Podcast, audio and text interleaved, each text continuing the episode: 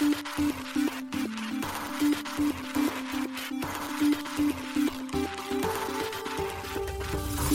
しい経済ニュース。この番組では現当社のメディア新しい経済がブロックチェーン仮想通貨フィンテックに関する日々のニュース解説を平日毎日音声コンテンツでお届けしています。そして新しい経済ではブロックチェーン仮想通貨に関するニュース解説記事やインタビュー記事学習記事などのたくさんのコンテンツを掲載しております。ぜひ新しいひらがな経済漢字で検索してメディアもチェックしてくださいそして LINE 公式アカウントではメディアの更新情報を配信しております LINE 公式アカウントにもぜひご登録ください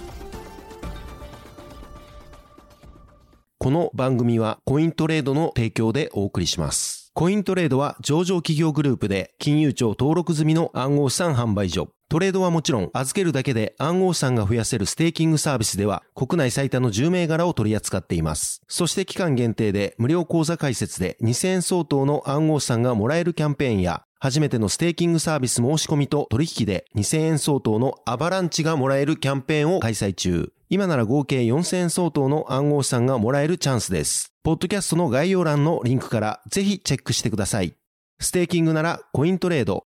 現当社新しい経済編集部の高橋です。はい、本日は12月13日水曜日です。今日のニュースいきましょう。LINE NEXT Web3 エコシステム拡大に向け約200億円の資金調達へ。プログマや銀行、証券会社ら VC ファンドのデジタル証券化を検討開始。空コインが米、ニューヨークで営業停止。訴訟解決に約32億円の支払いへ。ロイター。S&P がステーブルコインのリスク判断開始、テザー USDT などが低評価。ブラックロックが現物ビットコイン ETF の構造修正へ、米銀行らも参加可能に。エルサルバドルのビットコイン担保債券、ボル系のボンズが、規制機関の承認得る、来年3月までに発行へ。コインベースにベースの DeFi プロトコル、シームレス上場。バイナンスに BRC20 SATS 上場へ。一つ目のニュースは LINE NEXT Web3 エコシステム拡大に向け約200億円の資金調達へというニュースです。グローバル NFT プラットフォームの企画、開発を行う LINE Yahoo の子会社 LINE NEXT が Web3 エコシステムの拡大に向けて約1.4億ドル、日本円にして約200億円の資金調達を決定しました。LINE Yahoo が12月13日発表しました。LINE Yahoo によると今回の調達はアジアのブロックチェーン及び Web3 業界において今年最大規模のものになるといいます。今回 LINE NEXT が出資したのは、プライベートエクイティファンドであるクレッシェンドエクイティパートナーズが主導するコンソーシアムとのことです。なお、クレッシェンドエクイティはペイパル共同創業者でシリコンバレーを代表する投資家ピーター・ティール氏が投資したプライベートエクイティファンドです。同社ではテクノロジー分野での中小企業を発掘し、グローバルトップ企業に成長させることを目指しているといいます。今回の調達にて LINE NEXT は Web3 のさらなる普及に向けグローバルビジネスの拡大や新規サービスの開発を進めていくとしています。LINE NEXT が提供するグローバル NFT プラットフォーム DOSI は来年1月に様々なデジタルアイテムを取引できるデジタルマーケットプレイスへリニューアルが予定されています。それに伴い LINE Genesis 提供の LINE NFT や DOSI ウォレットなどの国内向けの NFT 関連サービスは DOSI へ一本化されることになっています。LINE Yahoo によると現在ユーザーが DOSI ウォレットで保有するデジタルアセットは LINE NEXT への情報提供同意など所定の手続き後、新ドッシ士の利用規約への同意で利用可能になる予定だといいます。ちなみに国内向けの NFT 関連サービスの運営主体に関しても LINE Genesis から LINE NEXT へ移行されるとのことです。続いてのニュースは、プログマや銀行、証券会社ら VC ファンドのデジタル証券化を検討開始というニュースです。プログマ社が主催するデジタルアセット競争コンソーシアム DCC がスタートアップ投資促進ワーキンググループ WG の設置と同 WG での共同検討を開始します。プログマ社が12月13日発表しました。この共同検討では、スタートアップの成長に必要な資金の出し手となるベンチャーキャピタルと個人の資産形成の選択肢を広げるデジタル証券化の手法を組み合わせ、個人からスタートアップへの投資を促進する枠組みをデザインし、具体的な商品組成や必要な規制改正要望の抽出につなげることを目指すとのことです。スタートアップへの資金提供量の拡大と個人の資産形成手段の多様化を両立する方法として検討されるとのことです。同ワーキンググループには VC や銀行、信託銀行、証券会社、法律、会計事務所など31社が開始時より参加しています。なお、ワーキンググループに参加している企業については、記事の方で詳しく記載しておりますので、そちらもご覧ください。また、主要論点及び概要は次の通りです。まず一つ目に LPS の非適格機関投資家特例業務該当性です。これは投資事業有限責任組合 LPS 側で適格機関投資家特例業務にかかる非適格機関投資家49人上限のルールに抵触していないかというものです。次に、情報開示水準。これは、VC から既存 LP 投資家に提供する範囲を超えての情報提供はできない中で、ST 側の開示水準として必要十分かというものです。次に、対象投資家の範囲です。これは先ほどの2点の前例を踏まえ、取引開始基準の設定など投資家をある程度限定し、基準を段階的に緩和していく必要があるかというものです。次に取引指標価格の設定方法です。これは ST 流通市場での取引を可能とする場合に取引の指標価格は LPS 時価をもとに算定することで問題ないかというものです。そして最後は ST ファンドのキャッシュフローと運用期間。これは VC の資金ニーズ、マージンコールタイミングと ST 側のキャッシュフローがマッチするか、また十分に長期での ST ファンド設定にするために必要な条件、流動性などは何かというものです。日本政府では2022年6月に閣議決定された経済財政運営と改革の基本方針、骨太の方針において、スタートアップへの投資を重点投資分野の柱の一つとし、同年11月に発表されたスタートアップ育成5カ年計画において、スタートアップへの投資を5年後の2027年度に10倍を超える規模、10兆円規模とする目標を掲げています。そしてその目標達成に向けた柱の一つとして、資金提供の強化と出口戦略の多様化とされ、ベンチャーキャピタルや個人からの投資を拡大する必要性が認識されています。今回の検討では個人からスタートアップへの投資を促進する枠組みをデザインし、具体的な商品蘇生や必要な規制改正要望の抽出につなげることが目指されているとのことです。同ワーキンググループは2024年1月のキックオフ後、2024年春に中間整理をまとめて公表することを目標にするとのことです。また中間整理は必要な規制改正要望が摘出された場合に、2024年度の各種政府、当局方針に反映可能なスケジュールでの整理を前提としているとのことです。また、中間整理を踏まえた個人の商品蘇生プロジェクトを2024年度から実施することを目標としているとのことです。続いてのニュースは、空港員が米、ニューヨークで営業停止、訴訟解決に約32億の支払いへ、ロイターというニュースです。暗号資産取引所空コインは同社プラットフォームからニューヨークのユーザーを退出させ、同州が起こした訴訟に決着をつけるため2200万ドル、日本円にして約32億円を支払うことに合意しました。この訴訟はニューヨーク州がデジタル資産企業を抑制する取り組みの一環として行ったものです。レディシア・ジェームス司法長官は3月、州への登録を行わずに暗号資産取引プラットフォームを投資家へ提供したとして、セーシェルに本社を置く空コインを訴えました。ジェームズ氏は12月12日の声明で、クリプト企業は他の金融機関と同じルールを守らなければならないことを理解すべきだと述べています。空港員がニューヨークでの証券取引と商品取引を停止することに同意した今回の和解は、米規制当局と法執行機関が暗号資産分野における詐欺、マネーロンダリング、不十分な投資家保護を取り締まる中で行われました。ジェームス氏のオフィスは10月、暗号資産会社ジェネシスグローバルとその親会社デジタルカレンシーグループ、ジェミナイを投資家から10億ドル以上を騙し取ったとして提訴しました。なお、デジタルカレンシーグループはこの訴訟には根拠がないと述べています。また、同オフィスは6月、香港拠点の暗号資産取引所コイン X が州への登録を怠り、違法に営業していたとして180万ドル、日本円にして約2.6億円の和解金を支払う判決を下したばかりです。先月、FTX の創設者であるサム・バンクマン・フリード氏は、その暗号資産取引所の顧客から数十億ドルを盗んだとして、連邦政府により有罪判決を受けました。また、ライバルの大手暗号資産取引所バイナナンスの創設者であるチャンポン・ジャオ氏は、米国の反マネーロンダリング法に違反したとして有罪を認めることで合意しました。空港員の2200万ドル、日本円にして約32億円の支払いには、州への530万ドル、日本円にして約7.7億円の支払いと、17万7800人のニューヨークの投資家への1670万ドル、日本円にして約24.3億円相当の暗号資産の払い戻しが含まれます。コインマーケットキャップによると、空コインはトラフィック、流動性、取引量などにおいて暗号資産現物取引所の中でバイナンス、コインベース、クラーケンの後を追いかけています。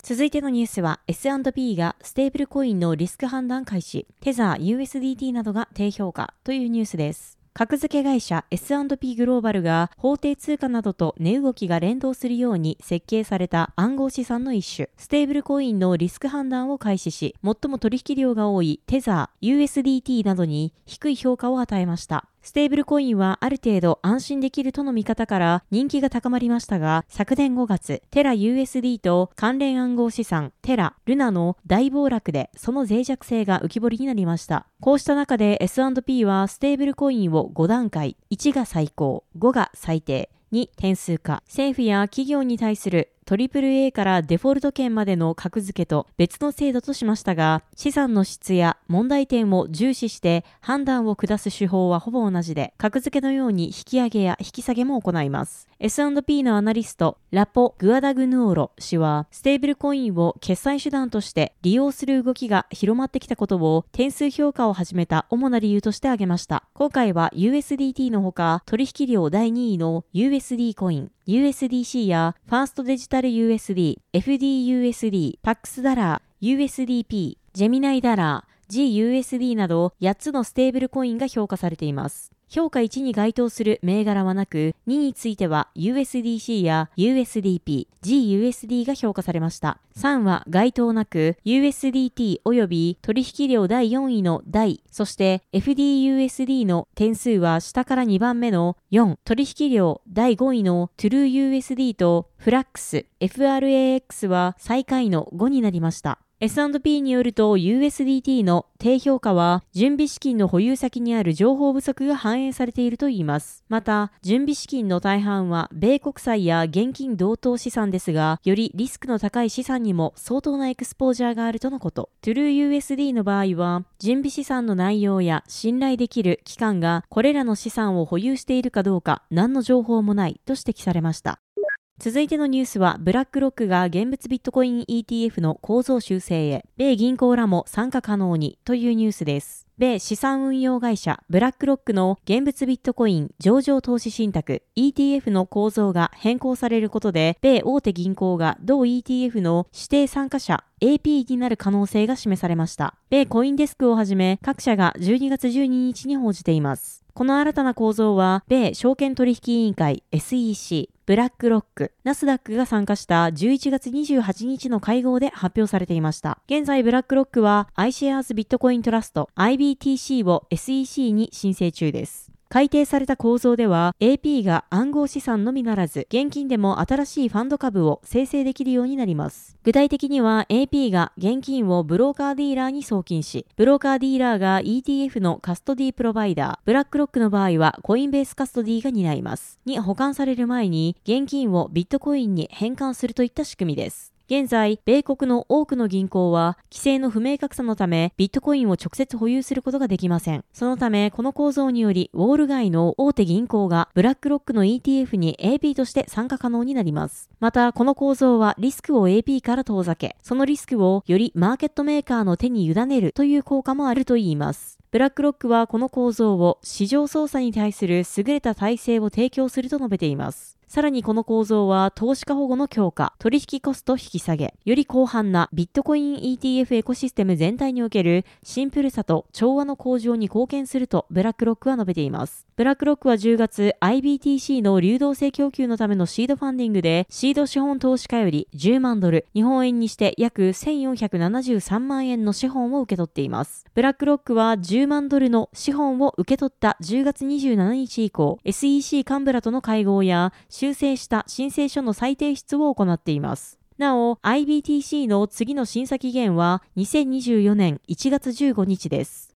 続いてのニュースは、エルサルバドルのビットコイン担保債券、ボルケーノボンズが規制機関の承認得る、来年3月までに発行へというニュースです。エルサルバドル共和国のビットコイン担保債券、いわゆる火山債、ボル系のボンズが、同国のデジタル資産委員会 CNAD によって承認されました。同国の国家ビットコイン事務局 ONBTC が12月12日発表しました。この火山債は2024年の第一四半期に発行予定だといいます。エルサルバドルは2021年火山債を発行し10億ドルを調達すると発表。2022年11月にはエルサルバドルの政府議会が国内外の投資家に対する暗号資産関連の投資債券の発行を規制することを目的としたデジタルアセット発行法と呼ばれる法案を受理しています。また、エルサルバドルは今年1月、ビットコイン担保債券に関するデジタル証券法を可決。この際に、同国のナジブ・ブケレ大統領は、同国が火山債を間もなく発行する道を開くという ONBTC からのメッセージを Twitter、現 X で公開していました。火山債はエルサルバドルの170の火山にちなんだもので、地熱を利用してビットコインのマイニングプロジェクトを支援するものであることが、ブケレ大統領によって明かされています。火山債は10億ドル相当のビットコイン担保に発行され、資金調達を行います。